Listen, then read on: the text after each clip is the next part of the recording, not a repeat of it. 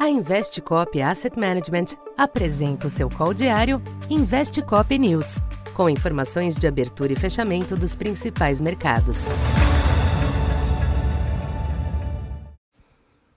Boa tarde. Eu sou Silvio Campos Neto, economista da Tendências Consultoria, empresa parceira da Investcop.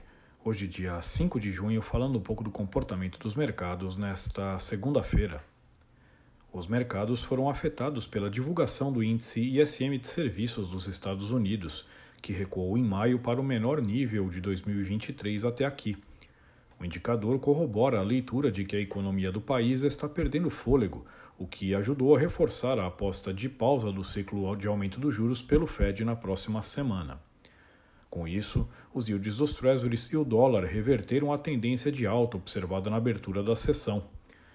Em Wall Street, as bolsas chegaram a se sustentar no azul, mas viraram para o negativo durante a tarde, diante da piora das perspectivas econômicas e alguma correção em papéis de tecnologia.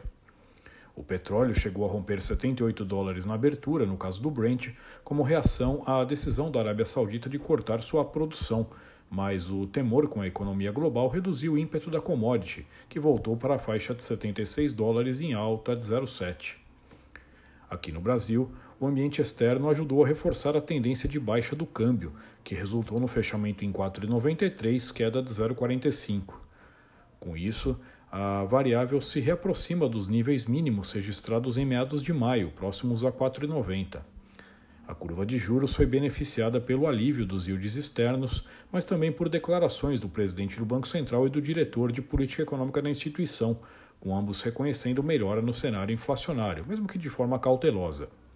Com isso, as taxas cederam em toda a extensão da curva. Já o Ibovespa rondou a estabilidade, limitado pelos ganhos dos últimos dias e pela falta de impulso das bolsas externas. No final, o índice teve um leve avanço de 0,12% para 112.700 pontos. Para esta terça, os mercados internacionais devem continuar digerindo este conjunto de informações recentes, que envolve a superação do impasse do teto da dívida nos Estados Unidos, bolsas próximas aos picos do ano, perspectiva de pausa no aperto monetário do Fed e risco de recessão à frente. Ou seja, há aspectos mistos, o que indica certa cautela e tendência de acomodação no curto prazo. No Brasil, a perspectiva é similar, na ausência de movimentos externos firmes e após o acúmulo de variações importantes em bolsa, câmbio e juros nos últimos dias. Na agenda, o IGPDI deve continuar em terreno fortemente negativo, o que, em conjunto com o IPCA mais baixo esperado na quarta-feira, deve reforçar o call de corte da Selic em agosto ou setembro. Então, por hoje é isso. Muito obrigado e até amanhã. Essa foi mais uma edição Investe Cop News.